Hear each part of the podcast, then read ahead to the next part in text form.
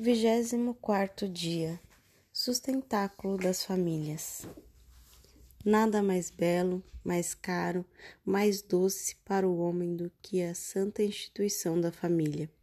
Sendo ela o fundamento da humanidade, não é uma criação humana. Não poderia, não deveria ser obra do homem. Escreve Duarte Leopoldo.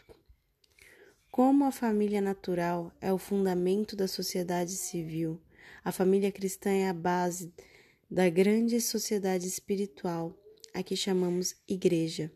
A fonte da família natural é a união conjugal do homem e da mulher. Mas, para que essa união fosse também a fonte da família cristã, Deus a transportou do mundo da natureza para o mundo da graça elevando a dignidade de sacramento. Sem, é, sem ele é impossível associar duas almas, unir dois corações, para o fim glorioso de dar filhos à pátria e santos para o céu. Sem a religião, não se pode, pois, conceber a família, a santa instituição de origem divina. A raiz dos deveres que determinam as relações entre pai e mãe e filhos está na vontade de Deus, que estabeleceu e abençoou desde a criação do mundo a sociedade do homem e da mulher. A verdadeira base da família é, portanto, a religião.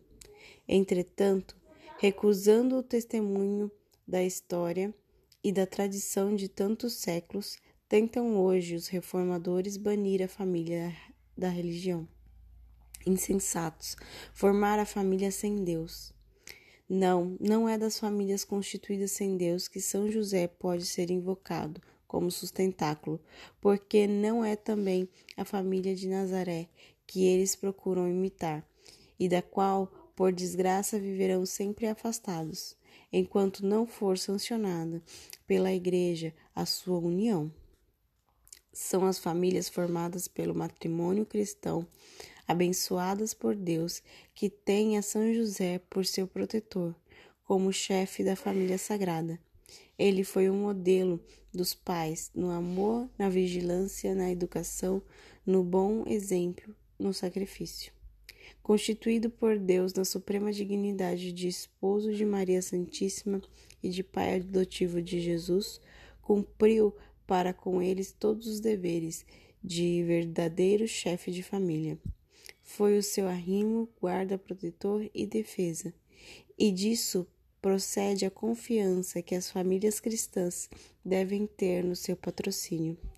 Ele bem conhece a responsabilidade dos encargos que pesam sobre os chefes de família, a fraqueza das esposas que precisam de um braço forte que as defenda, o sobressalto das mães diante dos perigos que ameaçam seus filhos, os cuidados da educação e, mais do que tudo, as amarguras que, que traz o infortúnio.